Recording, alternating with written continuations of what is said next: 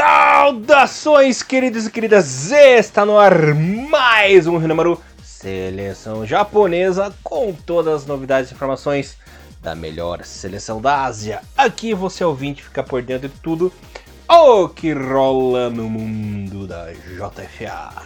Como sempre, vocês estão na companhia de Elias Falas, o Barbudinho Alegria na apresentação. Comentários dele, a lenda, o Homo sapiens, o Homo erectus, o Australopithecus, o Visigodo, o Ostrogodo, o Wesker, de tudo da, da porra toda, Mr. Thiago Henrique Cruz. Que, que introdução, hein?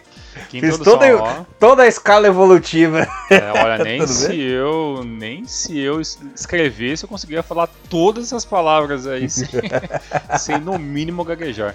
Salve, salve, Elias. Bom dia, boa tarde, boa noite a todos os nossos queridos ouvintes. Estamos aí em mais um Rinomaru. É, o primeiro sobre a seleção japonesa do ano 2023.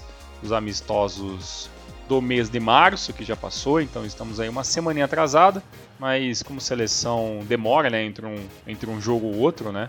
A seleção volta agora em campo só em julho, só em julho. Então dá tempo da gente poder destrinchar e foi bom também porque eu tive a oportunidade de rever é, um dos jogos que depois acabei encontrando aí nas, nos YouTubes da vida. É, Elias, seleção japonesa é sempre um assunto que é bom a gente analisar com calma, porque mexe com muita coisa e a seleção japonesa, depois de uma Copa do Mundo positiva, em, em boa parte dela, com certeza positiva em muita parte dela, viemos, viemos então de dois jogos, dois amistosos, e o Japão não venceu nenhum e a mídia japonesa já, já começa a mudar bastante o tom das, da conversa sobre a possível seleção japonesa que piorou seu nível após a Copa 2022. É, acabou a euforia, né? Depois das duas grandes vitórias na Copa, na boa campanha na Copa, né? Que passou de fase e tudo mais. E já vai dando aquelas pitadinhas de realidade, Tiagão, né? Inclusive, mais uma vez, nosso querido Muriaço polemizou, não chamou os boys do Celtic novamente, né? E pesou muito nesses dois amistosos aí, a escolha do Murias, principalmente no primeiro jogo que perderam um caminhão de gols na partida, né, Tiagão? Finalizações pífias que se tivesse um furo racha ali no, meio, ali no meio da área já resolvia, mas enfim, né? Então é, já começaram as críticas. Tudo bem que perdeu alguns jogadores por lesão e tudo mais, né? mas muito, muito aí é, de que não, não houve essas, essas vitórias aí, tá muito na conta do Moriaço que não convocou bem, né? Tudo bem que o time é bem uma. Não dá nem para dizer que foi uma ressaquinha, né? Porque a Copa do Mundo foi lá em dezembro, foi no fim de março, os amistosos, mas era um climinha meio de, de festerê, né? Não tava. Tinha alguns jogadores que a gente via nitidamente que não estavam 100% ali na na sua eficiência, né, Tiagão? Tá meio assim, ah, é amistoso, vou tirar um pouco o pé. Tô preocupado ali com o meu time na temporada europeia e tudo mais, né? Essas coisas acabam contando, principalmente agora que é fim de temporada, que alguns times que o pessoal joga lá, os japoneses jogam, estão meio enforcados no, nas competições, né, Tiagão? Então, resolveram se poupar um pouquinho. Mas também não é desculpa, né? É, isso é verdade. É, é, é claro que que essa questão da, da, seleção, como volta, como que é esse amistoso, como que a mídia japonesa fala sobre isso, né? Tudo isso é muito à flor da pele. Foi uma convocação que trouxe algumas novidades, alguns jogadores que começaram bem a temporada, alguns outros que fizeram é, uma temporada passada extremamente positiva, né? Por exemplo, a, a convocação do Nishimura, né? O Nishimura importantíssimo, né? Na, na, em toda a temporada 2022 para a equipe do Marinos. Então, é, a, o que acontece né, nesse, nesses jogos da seleção é que, bem provavelmente, que a mídia local esperava pelo menos que, que o Japão viesse com, com duas vitórias, né, ou pelo menos com a vitória e um Pelo empate. menos uma, né? É, então, uh, quando né, essa, essa, vitória não vem, é claro que, que, a, que, a, mídia japonesa, que é muito imediatista tal, é, eu não, não sei se todos os ouvintes têm o costume de dar uma pucaradinha assim nas informações, mas eu até indico vocês dar uma olhadinha tipo no, é, no Japan Times, né? Principalmente esse é o que eu mais leio, mas o próprio site da JFA, quando ele tem notas ali de, de, é, jornalistas, ou vocês procuram no próprio Twitter, tal, que tem muito jornalista do Japão, ou que estão no, que estão no Japão escrevendo em inglês, e, e, todos têm muito o mesmo tom, assim, né? Que, que quando a seleção japonesa dá alguns tropeços que ninguém imaginava que daria esses tropeços, é claro que essa, que essa mídia ela vai ela vai descer um pouco a lenha e, e, e, muito dessa, dessa lenha que foi descida tem lá assim o seu, o seu fundo de verdade. Não estou nem dizendo que, que está errado, eu acho que é, a, a, a, mídia japonesa, quando ela é muito condescendente assim, com o que está acontecendo com, a, com, com as suas equipes, é, ela não ajuda muito, né? Mas quando ela está batendo mais, quando ela está pegando um pouco mais o pé, ainda é, é, é onde eu acho que, que as coisas pelo menos tendem a, a, a mudança, né? Foi a, essa própria mídia que bateu muito no Morias, por exemplo, por não, por não convocar o Mitoma antes, né? E agora o Mitoma vem e já entra como titular. Então, assim, isso influencia pro bem e pro mal, mas muito mais pro bem dentro do futebol japonês em si. E, e a questão de jogadores do Celtic, né? Que é até uma pauta que, que eu sou bem sincero, eu acho que é uma pauta que até o Elias ele defende muito mais do que eu. É, como, por exemplo, é, os, os, boys do Celtic, para mim, é só o Hatate e o Furuhashi. Assim, eu nem acho que até onde o Daisen ainda pode ajudar muito a seleção. Pelo menos eu, dos três ali, é o, é o, é o jogador que eu sinceramente acho que ele vai ter que, se ele quiser realmente tiver um futuro com a seleção, ele vai ter que matar um leão por dia né? Uhum. Porque é uma posição. Vai ter que matar um Asano por dia, né? Porque é... esse aí tem vaga cativa. Exatamente, tem a questão do Asano, e aí quando a gente fala de Asano, a gente entra num, num, numa problemática que é, é o Moriaço, ele se manteve, e na primeira vez da história, né? Isso, ó, isso é muito interessante de pontuar, que é a primeira vez na história que a seleção japonesa vai continuar com o mesmo treinador após uma Copa do Mundo, então a gente pode ter pela primeira vez um mesmo treinador em duas Copas do Mundo diferentes pela seleção japonesa e acredito que vai, vai, ser, vai ser isso que vai acontecer mesmo, a não ser que aconteça uma catástrofe. Não vejo, não vejo outro. É, uma catástrofe no meio desse caminho, assim, aconteceu um negócio muito fora da curva,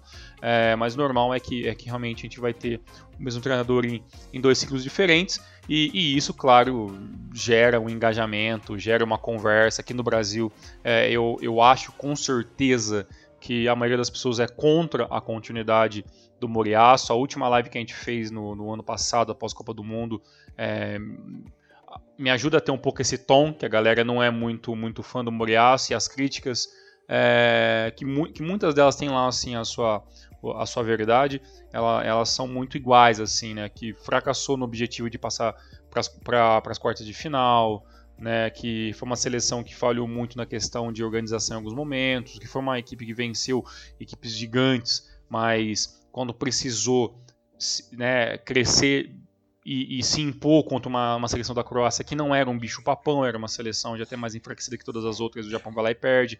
Então, assim, caiu no bite da Croácia, né? Exatamente, caiu nesse grande bait da Croácia. Então, assim, tem muitas coisas que, que todo mundo fala e eu não tiro a razão, mas eu ainda acho que, que, realmente não tinha outra opção melhor. Então a minha opinião ainda continua sendo essa sobre o Muriaço. Eu posso não amar o Muriaço, mas ainda acho que não tinha ninguém no mercado local possível e, e a seleção também não ia gastar muita grana a, a, a entender que não gastaria tanta grana para trazer um, um, grande de uma outra, tirar algum grande de uma outra equipe, porque não tem muitos grandes também fora do mercado também, né? Então tem, tem vários, vários, vários, vários problemas na hora de trazer um, um, um treinador é, importante. E nessa questão do Celtic, Elias, é, eu tenho que te falar que é, inevitavelmente uma hora a Real Hatate vai, vai pintar nessa seleção. Eu acho inevitável isso, mas eu tenho que te falar que para mim o, o ele também tem meio que, sabe, se mostrar muito, porque diferente do Hatachi, ele tem um prognóstico ali na, na seleção que é o jogador que quando chegou nas poucas chances que ele teve, ele acabou também não fazendo lá a diferença, né? Então, é, colocar tudo isso na ponta do lápis e você decidir se você vai levar ou não o jogador, é realmente um problema muito grande que o Moriaço vai ter, porque se ele, se ele quiser realmente bancar a Moriaço de Apen, né?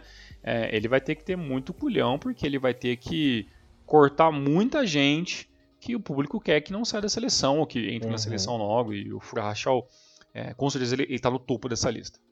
É, assim, o problema, vou começar pelo Hatat, assim, o problema do Hatat parece que tá melhorando, Tiagão, porque o Junaito tá caindo de produção.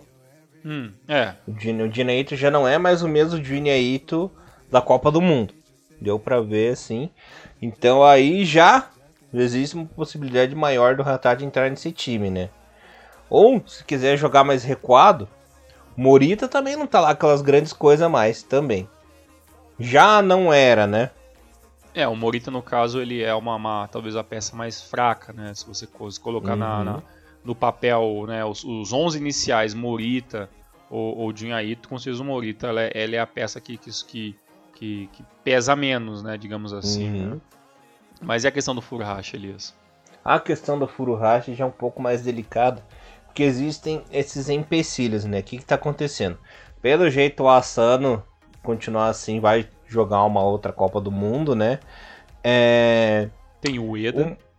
Então, isso que eu falo, o Moriaço tem essa eterna insistência no Ueda, que também é um grande. Também não dá para condenar muito, porque o Ueda tá bem essa temporada lá na Bélgica, né? Ele já marcou 15 gols essa temporada.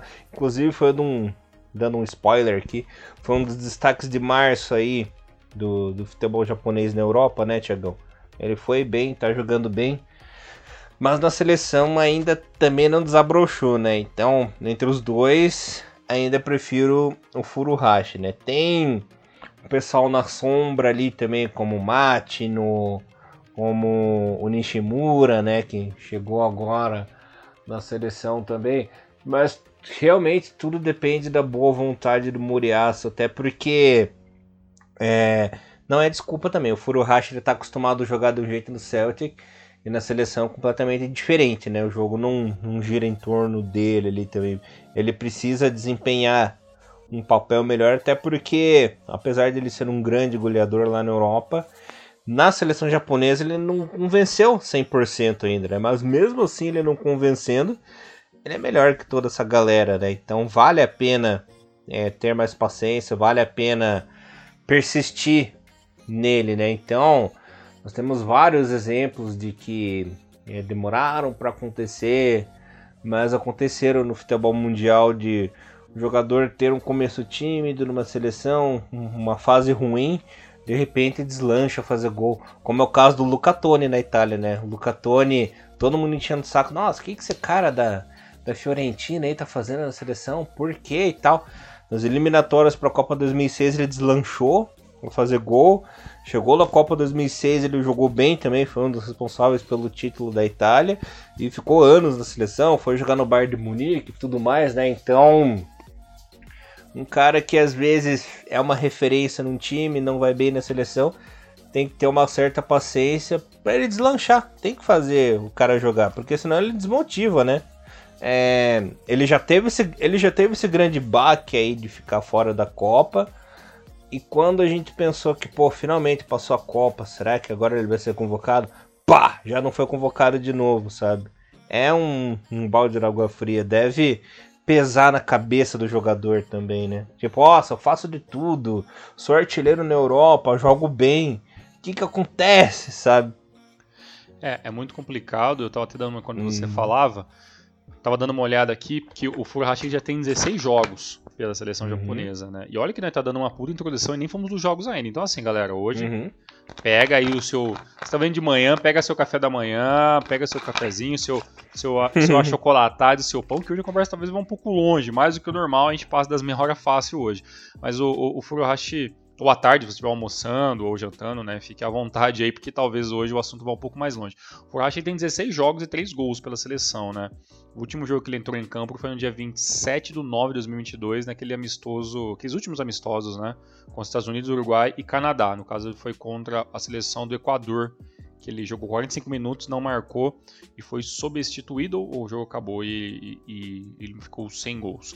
Aí, jogo contra o Canadá, ele não estava nem no plantel mais. É, essa questão do, do que é o, o problema para os jogadores que estão chegando, é, depois da, dessa última rodada de E-League, né, que, que o Chutomati não fez os quatro gols no Gamba, é claro que isso não é parâmetro para o cara chegar na seleção. Obviamente, não é parâmetro para o cara chegar na seleção. Mas é um parâmetro para um jogador que você fala assim, poxa, ó, esse aí né, pode ser que ele pinte num time europeu, né? Pode ser que o Chutomate não, nem acabe a temporada pela equipe do, do Shinobi Omari, ou se terminar 2023 no Shinobi Omari, que nem fique né, no, no próximo ano para para a equipe, até porque eu tô vendo aqui que o contrato do, do com a, com a equipe do, do Melmari termina é, no, no final desse ano ou começo, ou no máximo janeiro de 2024. Então é um jogador que já deve estar tá sendo sondado, né? Já que está no último ano de contrato, já está sendo sondado por outras equipes. Isso é, isso é óbvio, né? E ele é centroavante e joga, joga numa, numa posição que o Japão sim tem uma carência. E o Takuma Nishimura, ele, ele joga em três posições, né? Ele, claro, ele é segundo atacante, mas ele sabe jogar de centroavante, ele sabe jogar de ponta esquerda se precisar. Então ele é polivalente, né? Naquela situação. Ele não que o, que o, que o Kyogo Furuhashi não seja, porque ele joga também de centroavante, ponta esquerda e ponta direita, tudo, né? né? Joga em tudo ali, né? É, até de meio ofensivo ele joga. É, se precisar, até de meio ali dá para você fazer uma, uma boa improvisação nele ali. O, o, grande problema é que realmente nos 16 jogos que ele tem, ele não tem ainda aquele jogo memorável, né?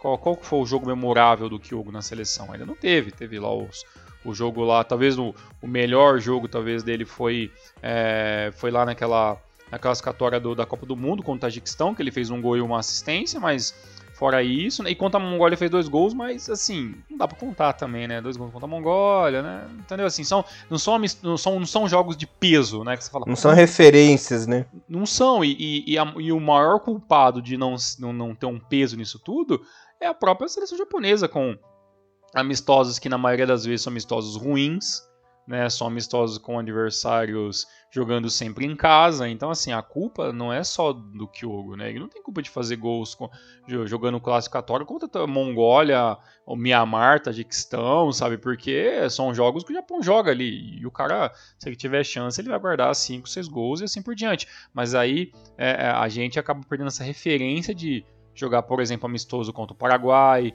né, ele acabou jogando tão bem. Contra o Brasil, ele jogou uma boa parte do jogo e o, e o, Brasil e o Japão perdeu de 1 a 0, apesar que foi um belo jogo da seleção japonesa. Então, assim, essa questão de ter um jogo de parâmetro é muito complicado, porque às vezes o cara não tem parâmetro e a culpa não é dele, né? E sim dos adversários que a, a sua seleção marca para jogar, né? Então, é, é, é, um problema. Mas eu ainda acho que não tem por que a gente ainda se desesperar, porque eu ainda acho que o Kyogo inevitavelmente volta para a seleção para conseguir algum jogar alguns amistosos. Provavelmente ele deve estar nessa seleção que vai jogar a Copa da Ásia no próximo ano.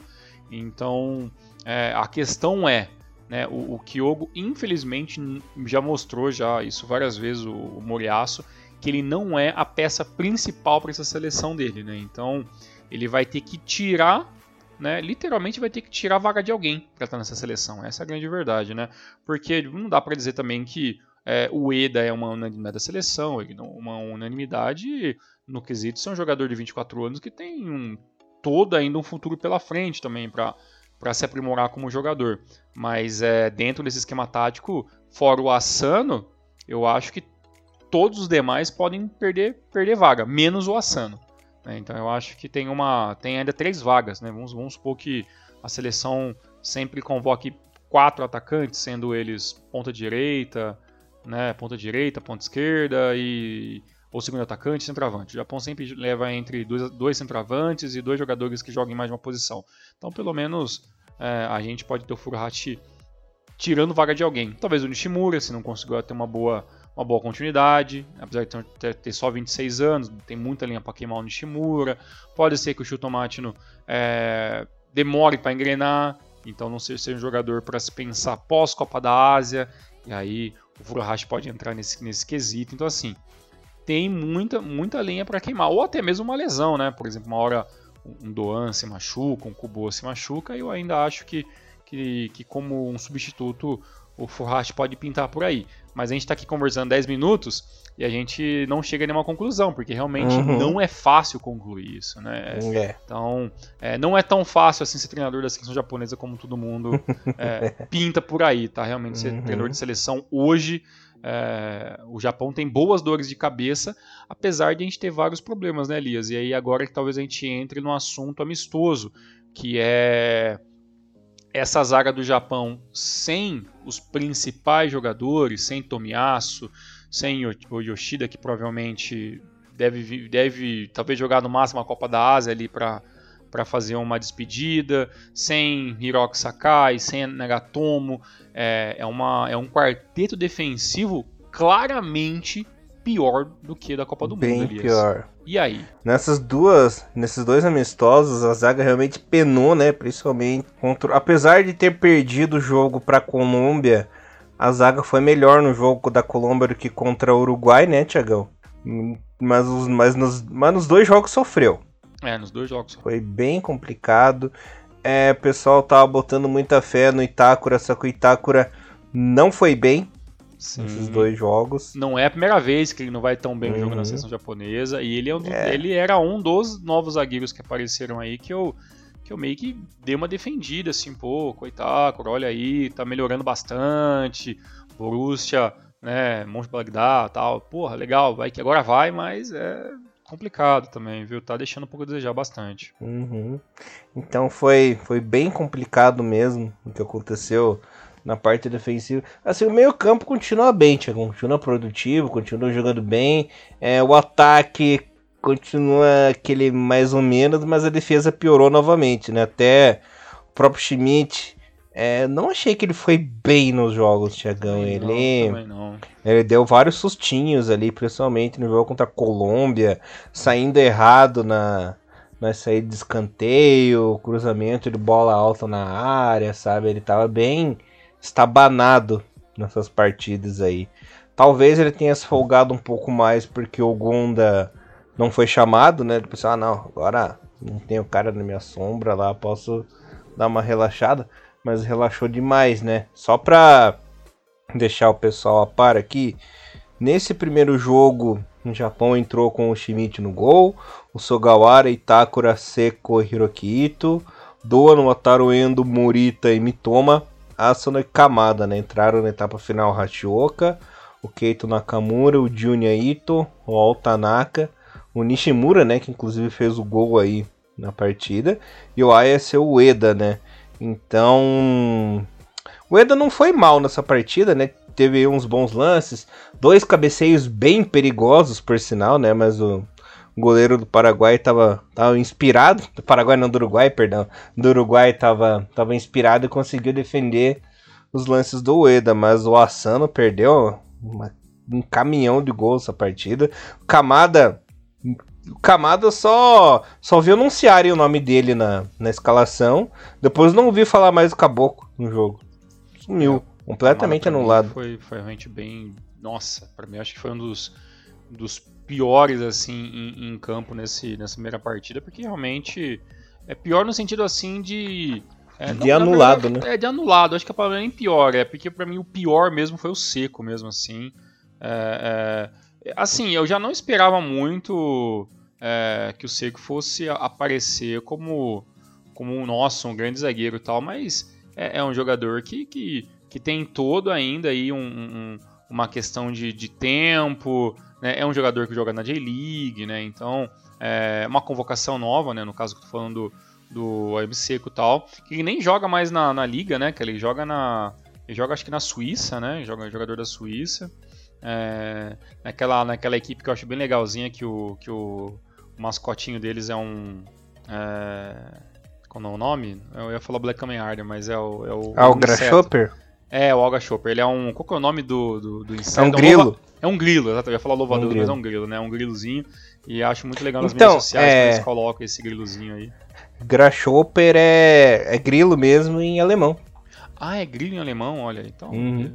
Vivendo e aprendendo. e assim, o grande problema que eu acho que no, no caso do, do, Seco, já que a gente falou de, de jogadores, é, jogadores talvez, é, o Schmidt claramente para mim é, nem jogou tão mal, mas também nem jogou a ponto de falar, puta, esse é o novo titular é, da seleção. Eu, achei, né? eu achei que ele foi um bundão, principalmente é. no segundo jogo, cara.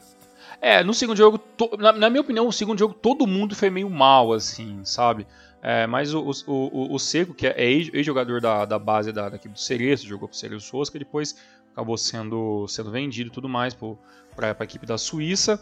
É, acho que se ele não voltar para a seleção, não sei se eu vou sentir muita saudade, porque os, os lances ali, é, até o, no, no, no, gol do, do Valverde, né, que foi o gol do empate, da, o, o gol, o primeiro gol da, do jogo contra a seleção do Uruguai, é, o Valverde ele dá a finalização, a bola vem, né, espirrada, ele dá a finalização bonita, né, pegando ali meio de lá na bola, a bola espirrando na travessão, e ele tem todo o espaço de avançar e dar a cabeçada para pegar no rebote e marcar, né? E nesse meio tanto tava ali o Itácora, né, que até tava tentando marcar alguém ali, mas o Seco realmente era um jogador que o Seco tinha a obrigação de estar tá marcando, e ele né, fica, oh, nossa, travessão, aconteceu, né? É, só que, é, por mais isso ser uma crítica, é, é, que é muito mais fácil a gente falar, né? Porque se você vê o lance na velocidade normal, a, a, é, o, o, tempo de reação do Valverde é muito rápido, né? Porque ele dá a finalização, bola na travessão, ele já está se adiantando, né? Quando todo mundo está ali olhando. Então, o tempo de reação ali do Uruguai foi muito rápido e, bem, a obrigação de ter esse tempo de reação parecido é do zagueiro da seleção, que não teve, ficou todo mundo ali olhando, rezando para que a bola batesse no travessão e espirrasse para longe. A bola volta para o cara, o cara finaliza e, e entrou para conta do seco. Né? Entrou para conta do seco, é, que para mim eu acho que foi um dos jogadores que eu menos gostei neste primeiro jogo. Apesar que, vendo as notas dele é, nos sites de, de aposta e tudo mais assim, ele teve um 6.6 ali, que é basicamente é, a base das notas da seleção japonesa, teve até um pouco melhor do que o Itakura, um pouco mais do que o Sugawara, que, que para mim, desses, desses quatro ali de jogadores de defesa, o Sugawara, para mim, ele foi talvez um que pode ter um pouco mais ali de sobrevida nessa seleção, se continuarem sendo convocados, porque sai dele o passe é, é, em diagonal para uma das finalizações do Asano lá na frente, para um dos gols que o Asano perdeu. Né? Ele então... foi bem defensivo também, defendeu bem. É, então, assim, para mim, acho, acho sim que foi um jogador que conseguiu mexer no tempo que deu, na, na, na opção que teve ali, e jogou praticamente uma boa parte do jogo e conseguiu. É, é, e conseguiu sim fazer a, a sua parte. É claro que quando você sai com você sai atrás do placar, muda-se muita coisa, né? Então acho que nesse jogo contra o Uruguai teve isso, teve o pênalti, né? Que, que acabou sendo anulado em cima do Ito. Né? É isso que deu pênalti, aí depois uhum. foi anulado o pênalti, mas para mim teve o contato, então assim, sinceramente eu não entendi. É... Para mim tinha sido pênalti, sinceramente. Uhum. Né? Eu achei estranho, eu, eu tava tentando, eu tava procurando um outro ângulo de câmera e não achei, Tiagão, mas... É, também não, não tem muitos ângulos de câmera, essa é a grande verdade uhum. também, né? Eu fiquei e... muito, muito na dúvida, sabe? É, eu também fiquei e... e... Porque para mim teve o contato, o juiz assinou o pênalti, logo depois no segundo... No, na foi, foi lá, reviu o VAR, viu que talvez o contato não foi um contato faltoso, anulou o pênalti e tudo mais. A, a, a, sorte é que logo depois, né, teve ali o, é, o lançamento do próprio Ito, né, e pro Nishimura que tinha acabado de entrar no lugar do Kamada, é, fa fazer a finalização ali de primeira. É, até um vacilo também da, da, da, zaga do Uruguai, que deixou um espaço ali dentro da meia-lua, né, e dentro da grande área a partir da meia-lua, e o Nishimura apenas entrou ali no primeiro toque que ele fez dentro do jogo, é, acabou marcando esse gol. E o Nishimura entrou, no caso, exatamente no lugar do Kamada, né? Que ele jogou como um meia, um meia, defensivo, um meia ofensivo bem centralizado, quase não tocou na bola, até conseguiu articular um pouco as jogadas, que eu acho que é essa a função do Kamada na seleção japonesa, né? Eu acho que ele não é o cara da finalização, ele é um cara para iniciar a jogada de ataque, né? Distribuir a bola para a esquerda, para a direita, ou, ou tentar o arremate de fora da área, ou tentar fazer uma tabela com o centroavante. E isso não aconteceu é, muito e acabou sendo substituído é, já na casa dos 75, 73 minutos do segundo tempo.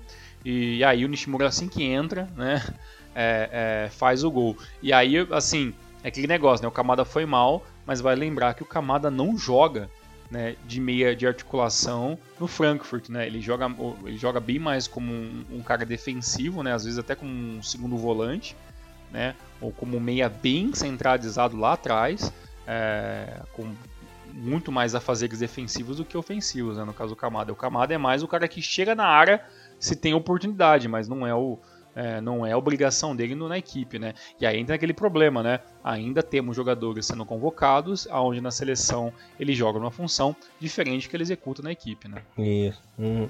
E acontece muito, né? Muito comum isso. Por exemplo, até o próprio Tomiasso, né? O Tomiasso na seleção ele é zagueirão, e no Arsenal ele é lateral, né? Pois, e nesse jogo até o próprio Ito, né? Que ele, ele joga ali.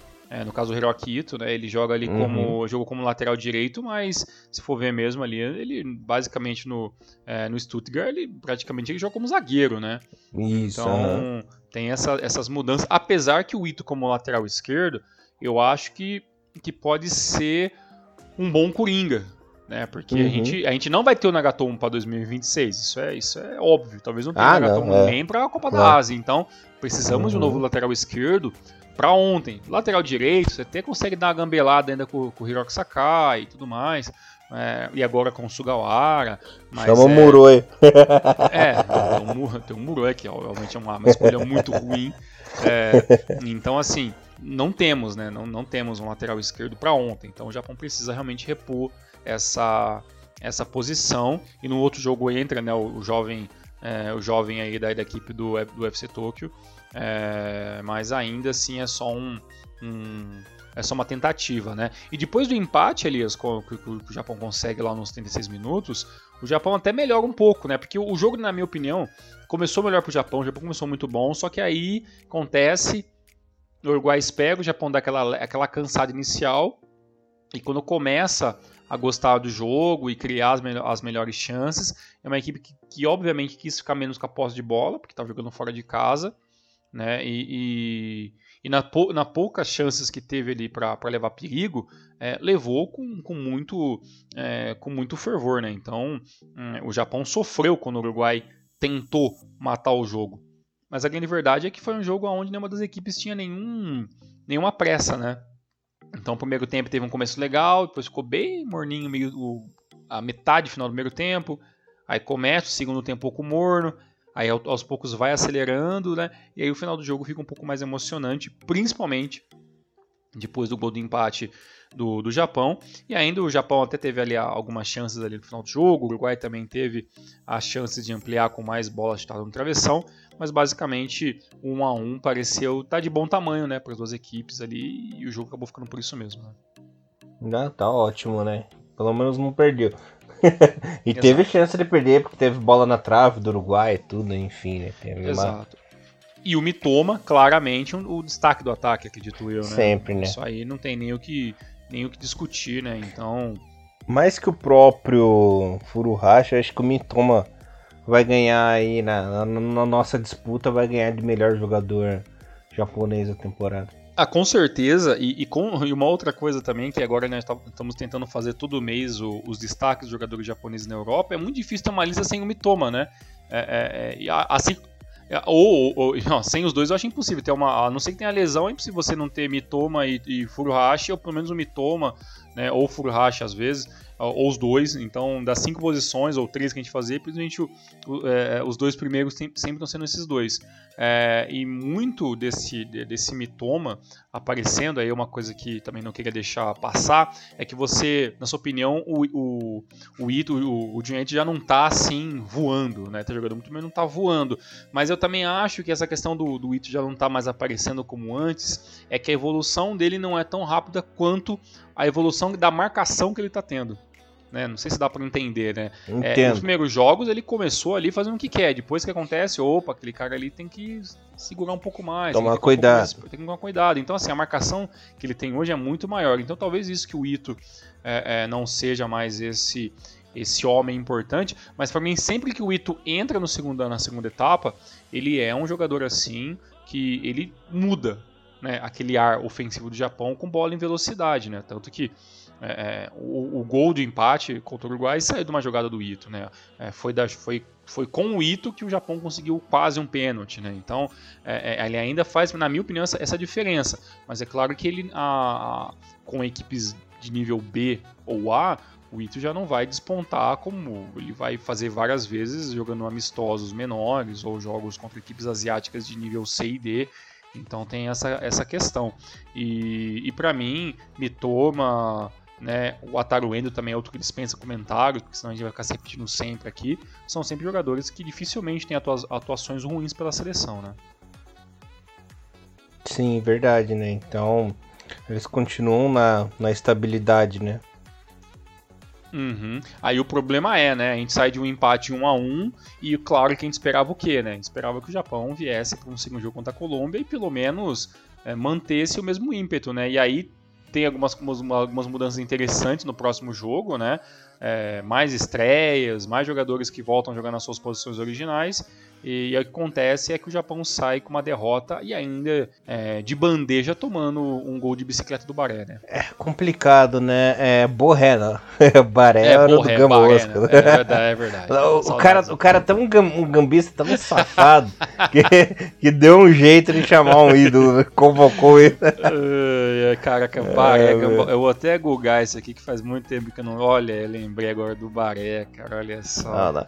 É, é só você olhar no, no meu Discord que tem a fotinho do Baré, com a camisa do Cofo, claro. Não, do camisa do Cofo, claro, olha só, o Baré. Lembramos, né, do centroavante brasileiro Baré. Hoje com 41 é... anos ainda não tá tão, tão é... velho não, viu? Eu achava que ele tinha mais idades, né? E assim, Cara... enfiamos Gamba Osco, jogador alternativo no Reino Maroso de seleção. o Baré foi muito ídolo meu, cara, que eu fazia de gol com esse cara, né? Os Eleven. E rodou, Meus... hein? Esse rodou demais, hein? Esse Meu sonho era que... e tudo mais jogou nos Emirados, Japão, Dinamarca. Que meu sonho era que ele jogasse no coxa, isso nunca se realizou, né? Mas eu lembro que eu tinha ele no Orkut, cara, e era ele mesmo, não era o fakezão, não. Caramba, o cara, pô, o cara passou, o cara jogou no Uruguai, jogou no Guarani, Grêmio, uhum. Mia. No Japão jogou Mia Verde, né? O Mia, Cofo e Gamba, né? E jogou no uhum. Shimizu também. E, uhum. e, última, e, teve uma segunda passagem pelo Cofo depois, já quase no fim da carreira já. Pô, legal demais, assim, não, não é um jogador alternativo. É mais uma dica de jogador alternativo que a gente sempre vive falando aqui, uhum. nós velhos paias, que compensa dar uma, dar uma chance. É Barek de 82. Não, não. O nome dele é Véio... Jader Volney Splinder. Hum. Velho pai é você, eu sou velho supimpa. é. tá certo. É, o que, que eu ia te falar? É, duas coisas com mergulho no Orkut, cara. Falando, falando em velhice que eu era amigo de verdade mesmo, não era fake nem nada, do Baré e do Marquinhos Cambalhota. Marquinhos Cambalhota também tem no meu Orkut. No meu Orkut não, no meu Facebook tem, velho. Marquinhos uhum, Cambalhota. É, também, né? No, Vira e mete ali uma, uma marca, mostra ali os seus seus gols de bicicleta jogando futebol de areia. Uhum. Eu acho que joga futebol de areia, jogou um tempo, uma coisa assim. Isso. Então, uhum. algum momento eu, eu, cheguei a ver isso aí do, do Marquinhos Cambalhota. no Orkut ele tinha mania de ficar postando os vídeos dos carros dele, né? Ele tinha uma Ferrari, sei lá que diabo. Né? Tava ele nos é... carros lá, no, uma Ferrari vermelha, né? Coisa boa, coisa viu só? É... É informação, informação pra tudo aqui. Uhum. Mas valia a pena ele jogar bem, merecia ter a Ferrari dele. É, nesse jogo aí do Japão, Tiagão, hum. é, a escalação foi Schmidt, Sugawara, Itakura, Hirokito na zaga dessa vez. E o Kashif, né? Ah, uma coisa que eu queria comentar com vocês, que eu fiquei devendo na live que a gente fez ali da, dos joguinhos do Play 5. Eu fiquei devendo sobre a ascendência do Kashif, né? O pai dele é de Gana e a mãe é japonesa. Ah, tá. Então ele, tem, então ele é ganês, metade ganês, então, né? Mestiço ganês, isso. entendi. Uhum. É, e uma coisa, a única coisa que eu, que eu vi assim é que o Moriazo, quando vai falar o nome dele, é, ele fala tudo bagunçado, porque o nome é complicado, né? É Kashif é, fala... Banagueda, Bang... é isso? Kashif Bang Naganda. Bang Naganda, olha, é realmente é um é. nome é, em, em, japonês deve ficar tipo Kashif Bang Naganda. É, assim, não muda tanto se for ver japonês, mas assim, é um nome muito extenso, né? Bang Naganda, sabe? É muita coisa, né? E assim, Elias, é, eu vou te falar, eu vou ser bem sério pra vocês, tá? Até porque eu ainda já tá aí pra 10 anos, não Cara, porque a gente tá mentindo, só, né? Só, só, um minutinho, só pra terminar a escalação. I, Juneito, Kamada, Morita, Mitoma, Machino e Nishimura. Agora pode terminar essa frase. Morita jogando, Morita não, Morita e jogando como, como volante e do lado dele o Kamada, né? Então o Kamada volta, né? Vem jogar na sua posição original, né? Que é, que é basicamente um segundo volante ali e tudo mais. O Nishimura que faz o gol do primeiro jogo avança e, e joga ali um pouco mais centralizado. E agora a gente tem uma, o Matino tendo a sua chance é, nesse jogo ali. E uma coisa que eu ia falar é que é, é, um jogador que meio que passou um pouco exemplo pelo meu radar, assim, passou, individual, é. uhum. admito, assim. E por ter 21 anos, fez uma estreia até que muito decente, né? Não, não fez nada demais, mas também não fez nada de que, nossa, que problema, como por exemplo o Seco, né? que estava envolvido, sempre acabou estando envolvido em algum lance complicado.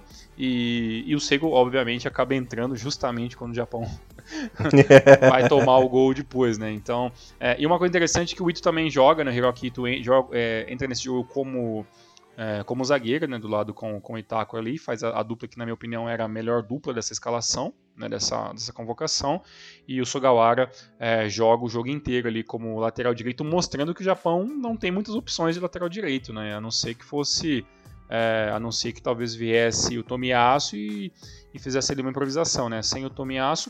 E uma coisa que a gente esqueceu de falar, Elias, é que nessa questão dos jogadores que foram que foram cortados da seleção, né, porque a seleção inicialmente ah, teria teria o Takehiro Tomiyasu e também teria o Ryota Tsunoda, né? Que os dois foram uhum. cortados e, por motivo de lesão. A e o Maeda, né? É, e o Maeda também. E a questão do, do Tomiyasu ainda é pior, porque o Tomiyasu é, já, já foi anunciado que ele vai perder todo o resto da, da, da uhum. temporada. Então, o Tomiyasu só volta a partir de julho, ju, junho, julho ou agosto. Então, uhum. é um negócio seríssimo e já é a segunda vez que o Tomiyasu, pelo menos, tem um machucado um pouco mais sério. E no lugar dele foi, foram convocados o Koki Matida, né, o zagueiro, e o, o Haruya Fuji, também é, zagueiros aí que teriam as suas chances, né, se fossem colocados em campo, em também vestir a, a camisa da seleção pela primeira vez. Você comentou sobre o Kashif que acabou passando pelo nosso radar e tal. É justificável porque ele começou tendo uma sequência de jogos maior só no ano passado, né? Porque entre até 2019 ele era do time B, deve ser Tóquio. E de 2020, 2020 e 2021 ele quase não jogou. Ele jogou 3, 4 jogos assim por temporada e despontou apenas ano passado, né? Então é, é plausível aí a, o, o, nosso vacilo. É, de qualquer maneira a gente pede desculpa aí, até porque eu, no, no meu caso é que chega ali nas partes finais da J-League, o né, o, UFC Tokyo não disputando mais nada, basicamente, né, na, na, metade final do ano passado, então nossos olhos acabam ficando sempre mais voltados para as equipes que estão jogando, tem que escolher jogo para assistir, então realmente é um pouco mais complicado. Mas assim, por ter 21 anos, Elias, eu acho que é um bom nome para ficar de olho. Não, não acho que, que seja a peça que o Japão precisava, mas assim, pode evoluir. Putz, 21 anos é, é, muita pouca coisa, né?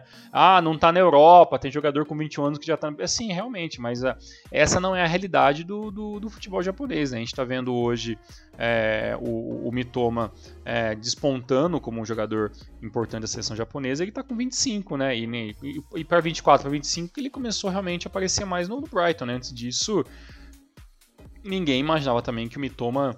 É, claro, quem é muito mais adepto ao futebol japonês, quem já assistia a J-League é, é, com os tios do frontal, já via, puta, esse cara é muito diferente, mas assim, pro público em geral, quem quer o Mitoma antes de 2022? É, praticamente ninguém, né? Então, tem essa aí. É, então, assim, eu acho que com 21 anos ainda, ainda o pico de evolução para mim é muito grande, principalmente falando de um jogador japonês. Então, eu, eu espero, eu espero aí que, que o Cachifo aí tenha, que deve ter um fu, né? Deve ser um cachifo, né?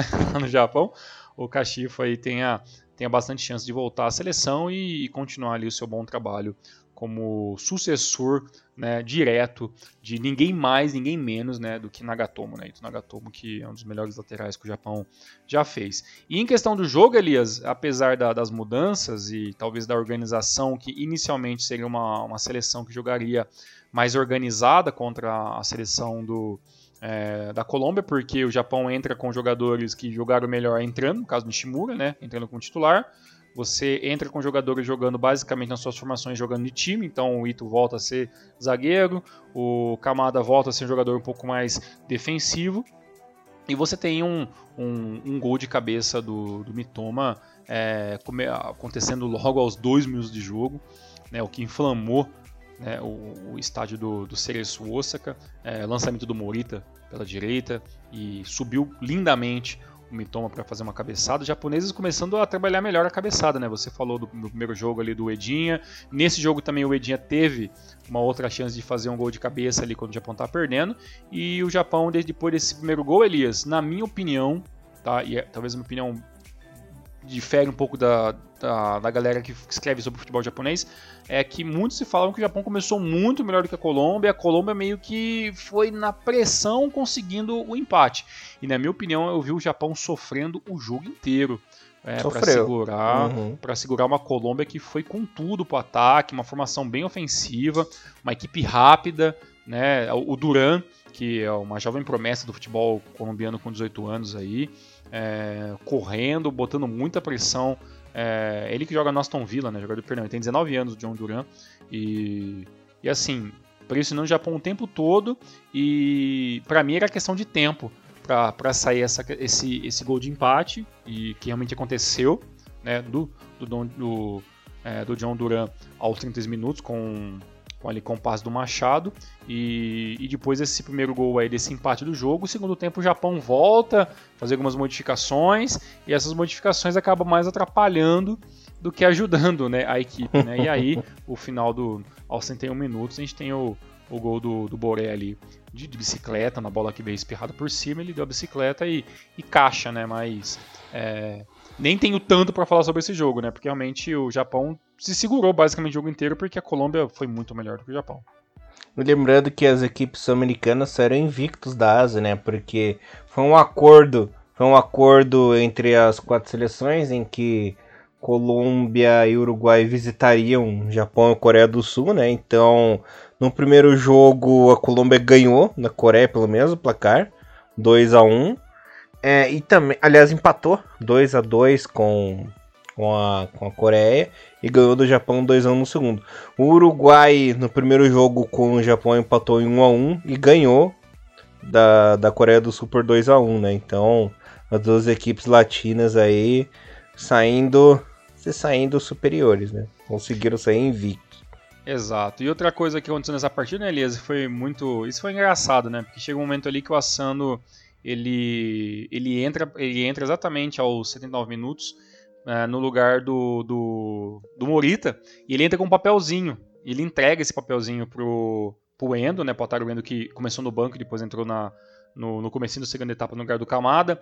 E nesse papelzinho, é, claramente estava ali a, a, nova formação que o Japão jogaria. Né? E aí o Japão sai do, né, do, do, basicamente ali do, do 4-5-1, né, do 4-3-3, para jogar no 4-4-2. Só que é um 4-4-2 com completamente montado com jogadores que tem, né? Ele, exatamente acontece com a gente quando a gente só muda jogadores no, no jogo de futebol, né? Você uhum. muda jogadores ali, e se você quiser mudar a formação no meio do jogo, você tem que se virar com as peças que você tem, né?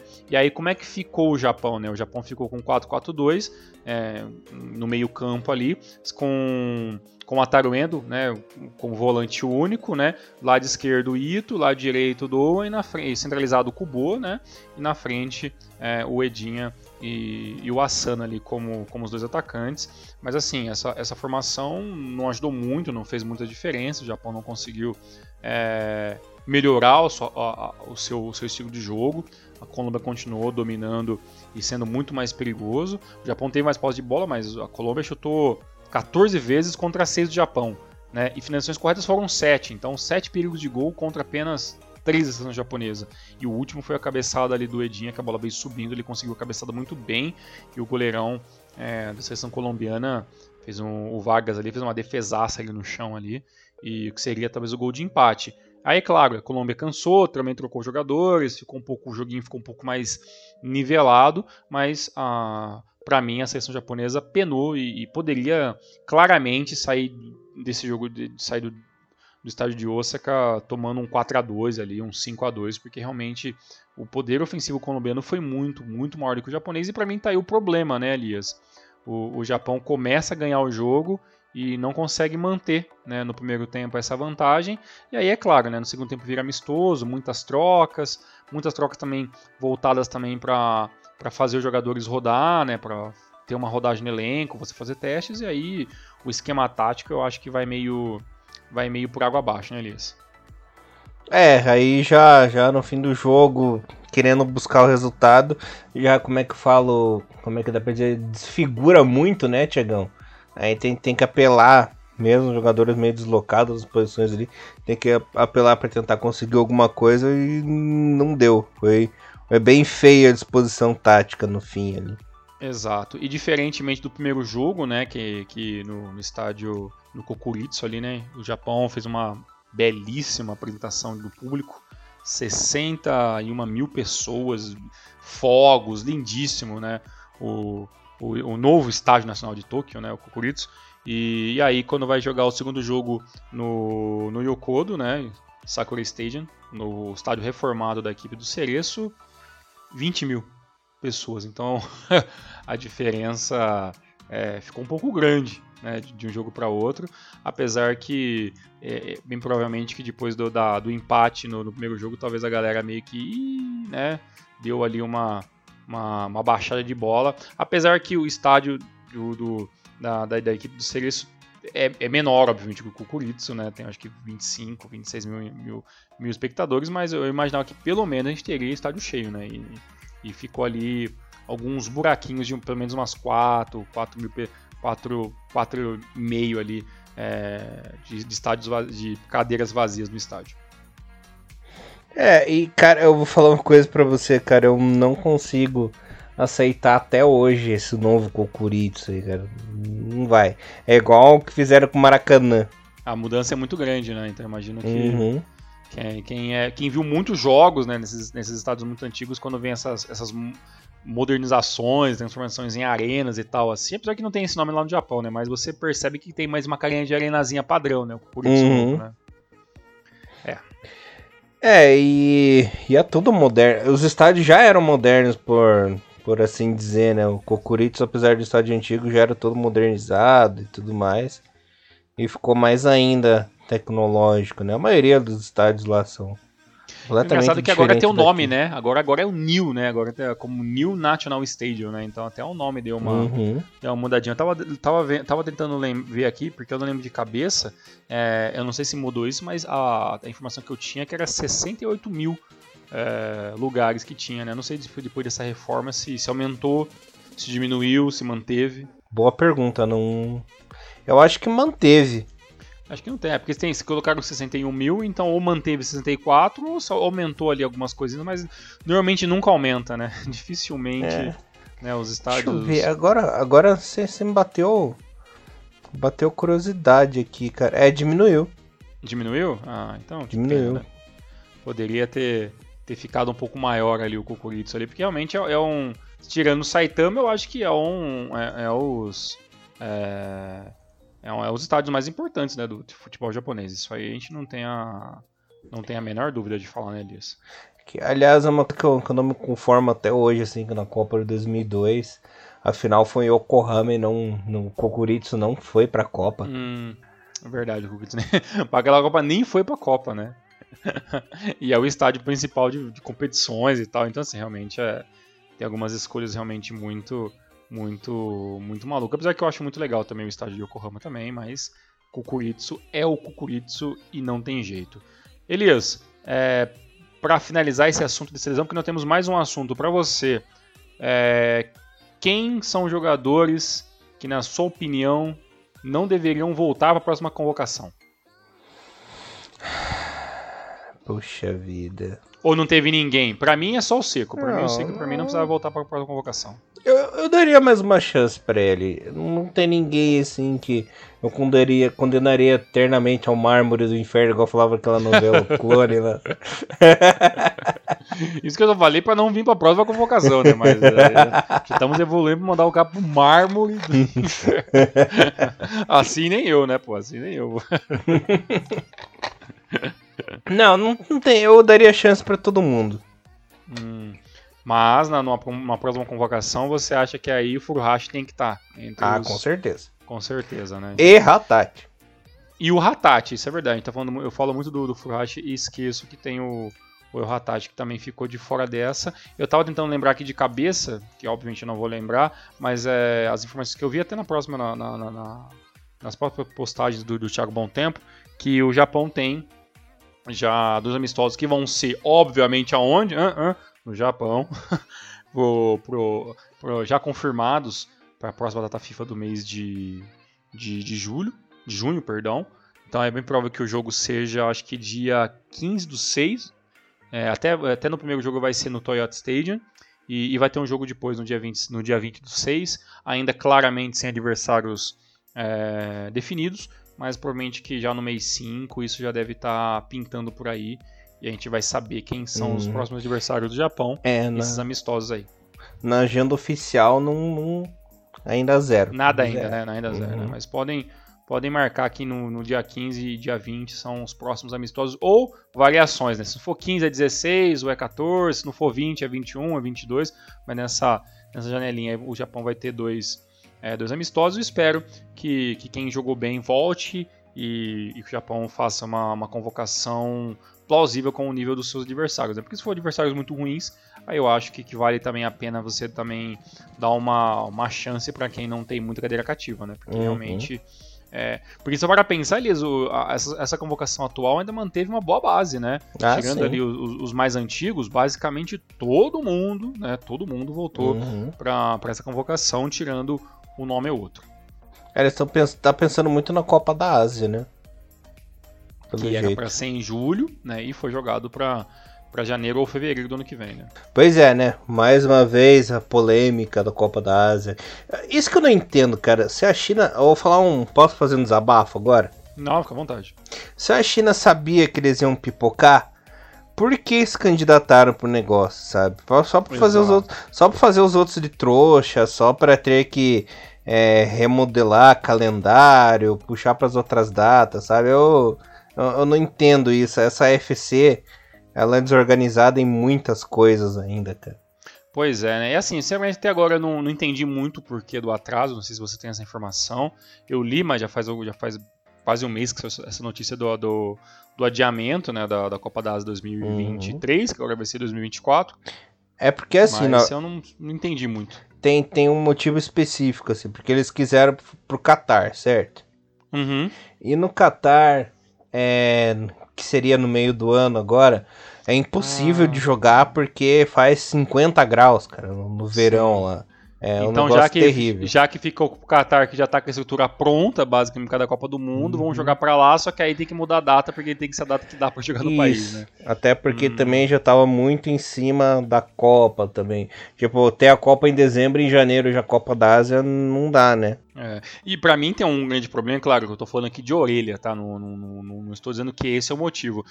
Mas você para pensar, meu amigo Elias, desde quando acontece a pandemia, oh, times, do, times importantíssimos e até então ricos do futebol chinês começam a fechar as portas e obviamente começa uma, des, uma desaceleração inacreditável de, de, popularidade, de desenvolvimento, de investimento dentro do futebol chinês, você já percebe que o futebol chinês começa a ficar novamente para trás, né? Então eu acho uhum.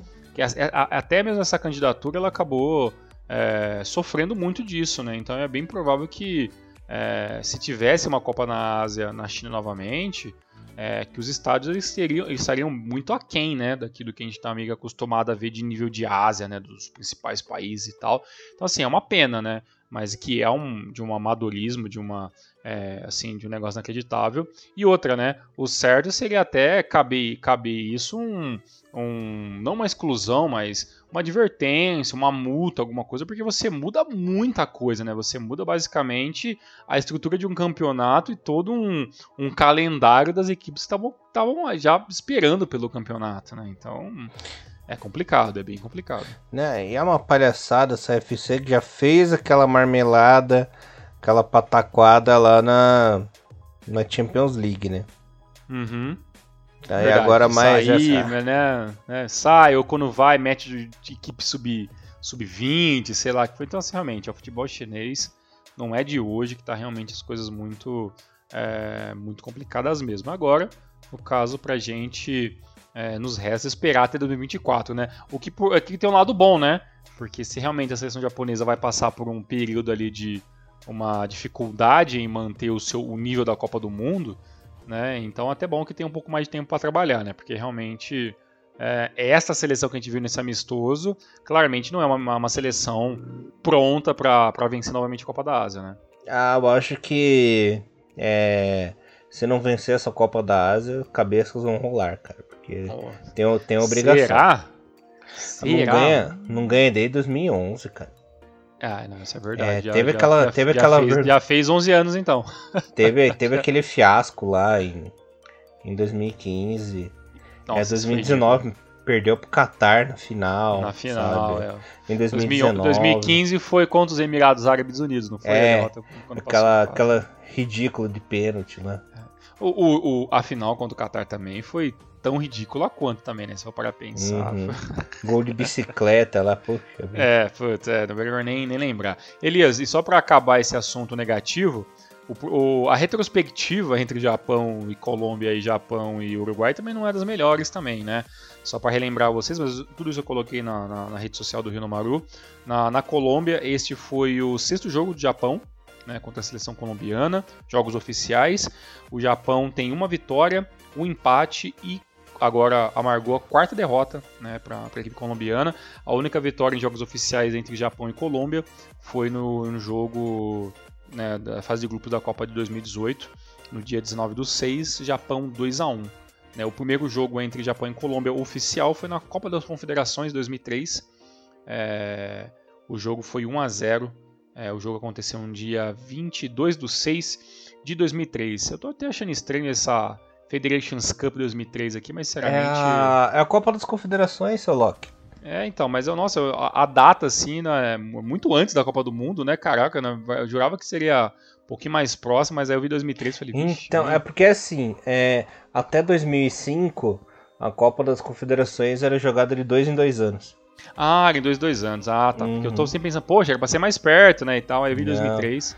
Aí foi a partir de 2009. Não teve 2007, né? Porque uhum. a partir de 2009, aí sim era uma preparação pro país sede da, da Copa do Mundo. Um ah, ano tá antes explicado. da Copa e tal. Porque assim, essa na meiuca, geralmente era em país aleatório, sabe?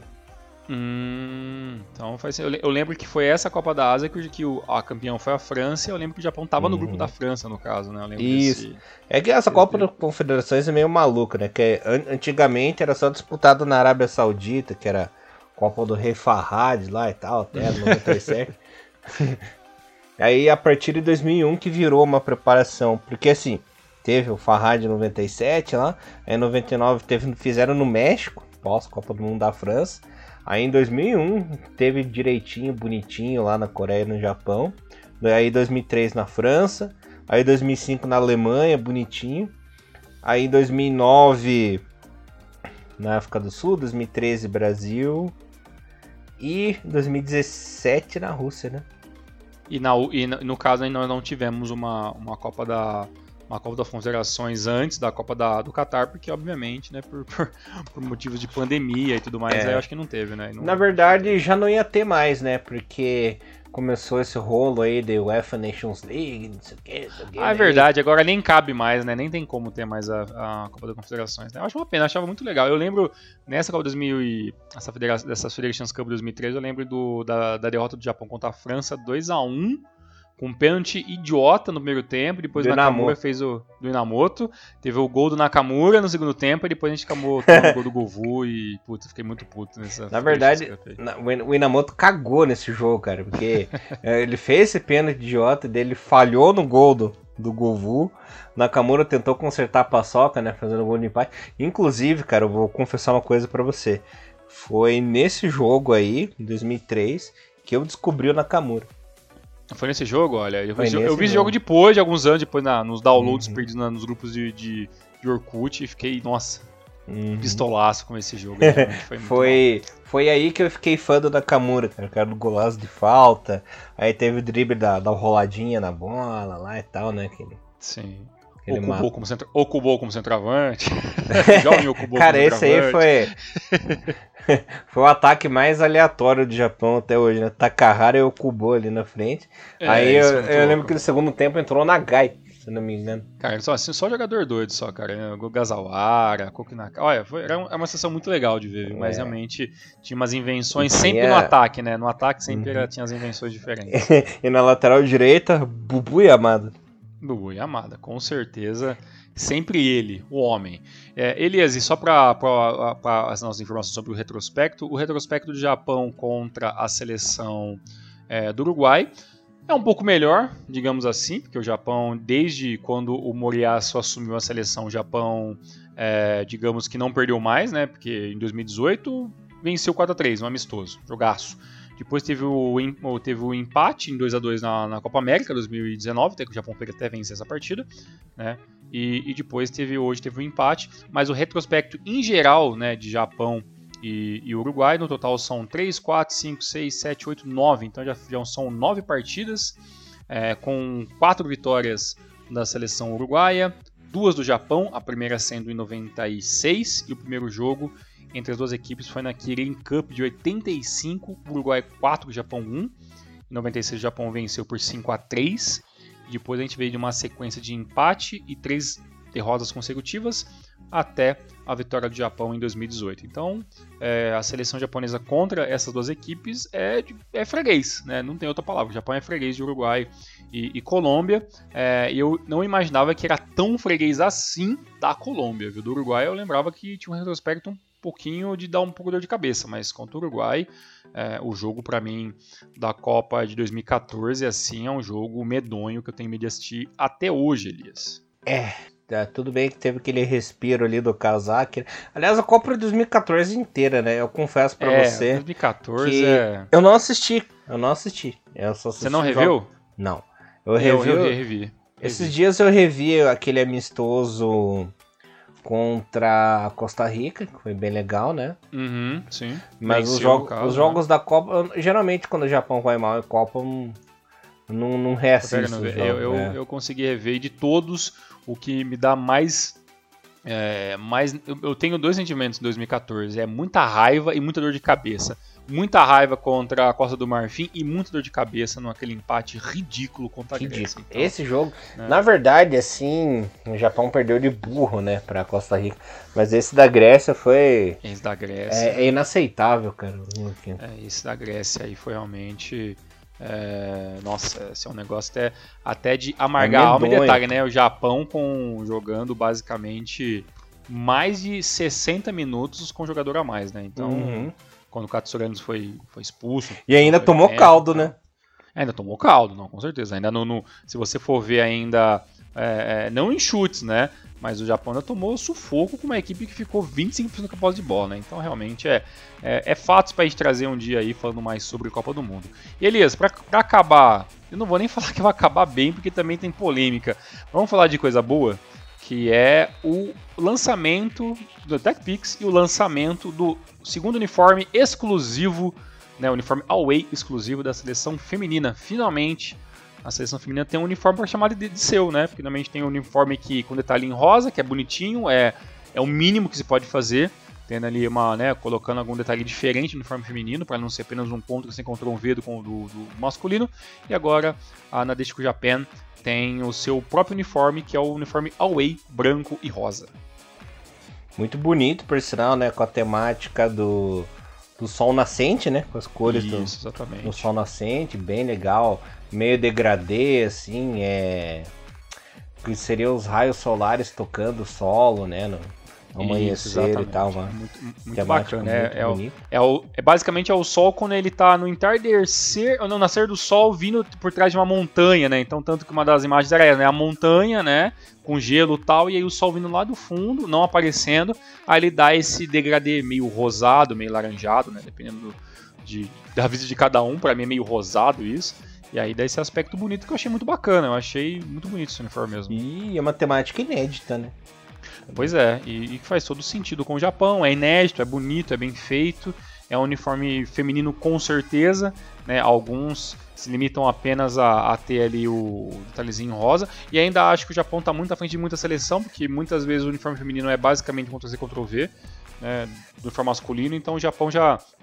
Eu acho que desde o uniforme de, da Copa, né, que vem a Copa do Mundo 2011, que o Japão venceu, já, já era uma linha detalhezinho rosa tal. Então, desde assim, o Japão já vem tendo o seu próprio uniforme, que é muito bacana e muito bonito. Então, é, agora ter um, um das exclusivo das meninas é muito legal, porque eu acho que incentiva ainda mais é, você vender o uniforme away, que é uma coisa que normalmente fora do Japão você não vende muito.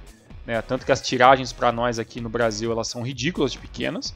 Né? E, e, também incentiva também o futebol feminino também, que eu acho sempre muito muito válido. Mas nem só de coisa boa vive, né, Elias, esse, esse uniforme novo, né? Uhum. Só antes de entrar nesse uniforme novo, eu quero dizer que é uma pena que a JFA padronizou os uniformes da seleção japonesa, que eu gostava que o masculino tinha detalhes, antigamente tinha detalhes em vermelho, o feminino rosa, e o de futsal detalhes mais em amarelo, né? Então dá para ver bem a diferença, assim, isso é muito triste, agora tá tudo muito igual. E, cara, para quem é colecionador, eu e você, assim, é... o mercado brasileiro, ele realmente ele tá anos luz do, do mercado japonês, anos luz do mercado europeu. Eu digo o seguinte, por quê? O que, que acontece? Até chegou a vir para o Brasil esse uniforme, inclusive já está disponível aí no site da Adidas e nos marketplaces aí. Até chegou a vir esse uniforme feminino para cá, né? Certo? Sim, Mas aí, aí é que a gente vê a diferença do marketing. O brasileiro que se orgulha tanto de ser um país aberto, de vanguarda, que aceita todos os tipos e gostos e tudo mais. Aí a gente vê que realmente o Brasil está há anos luz nessa parte de marketing e comércio. Né? O que, que acontece? Veio o uniforme, mas só veio o modelo de corte feminino.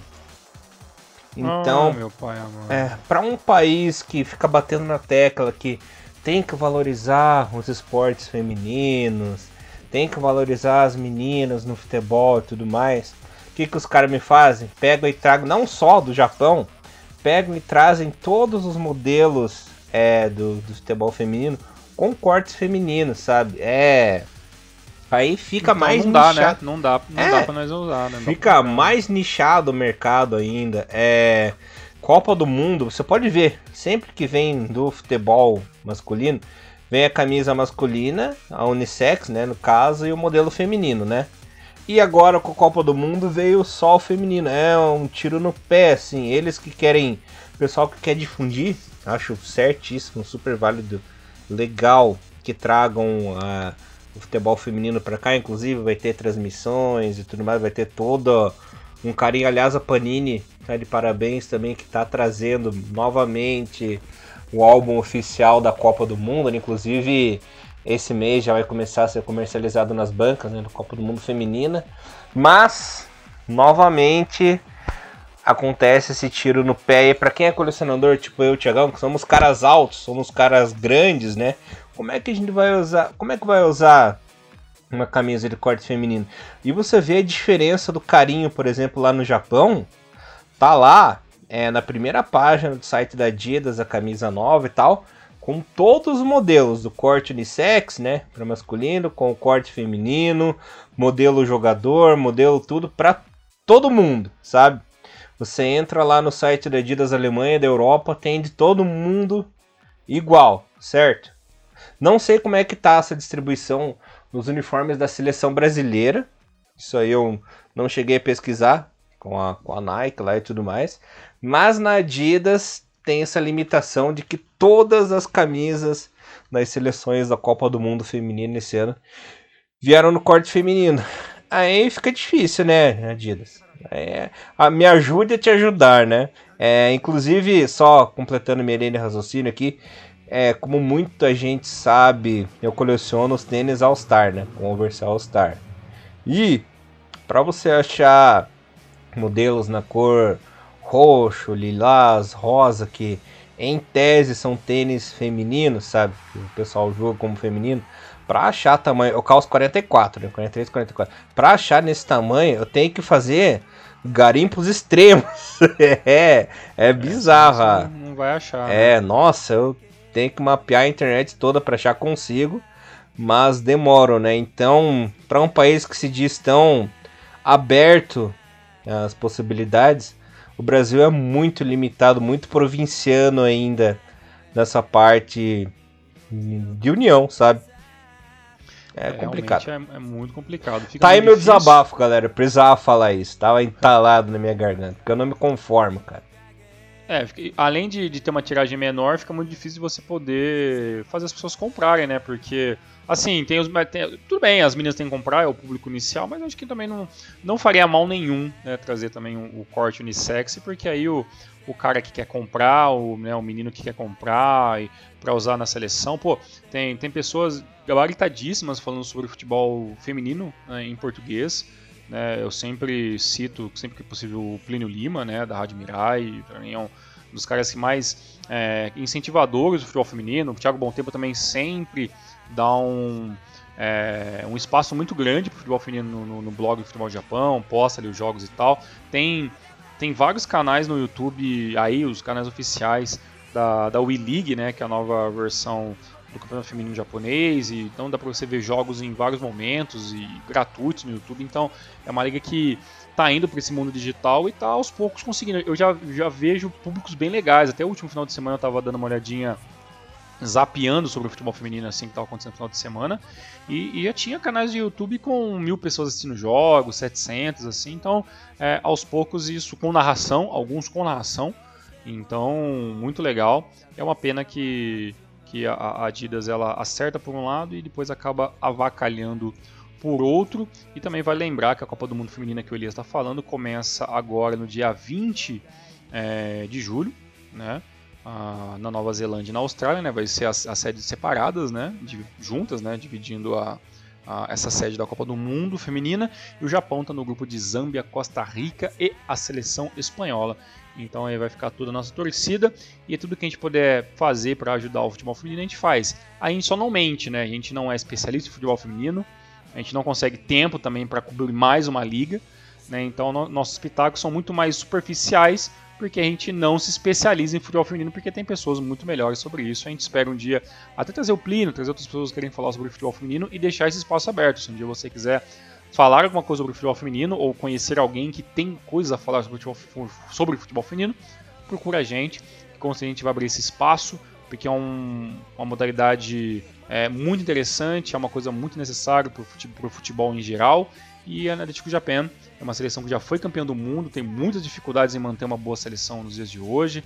É, essa nova safra tem pontos altos e pontos baixos, então tem muita coisa para conversar. A gente só não entra muito de cabeça no assunto do futebol feminino, porque eu Elias, a gente admitiu que nossa especialidade é o futebol masculino, mas é, a gente sempre deixa aí aberto para quem quiser comentar e agregar ainda mais nesse mundo do futebol japonês. Certo, Elias? Então é isso, voltamos então na próxima semana, voltamos com o J-League, temos temos o Drops, que vai sair também nos nossos canais principais, então fiquem de olho aí. Tem jogatinas de, de Winning Eleven que nós já vai trazer para dar uma brincadinha e a gente vai manter o nosso trabalho normalmente. Elias, um forte abraço, uma excelente semana para você, para todos os nossos ouvintes. Até semana que vem. É isso aí, galerinha. Valeu. Voltamos na semana que vem. Rinomaru, levando o melhor futebol japonês para vocês, galera. Valeu. Abraço. Tchau, tchau. Sayonara.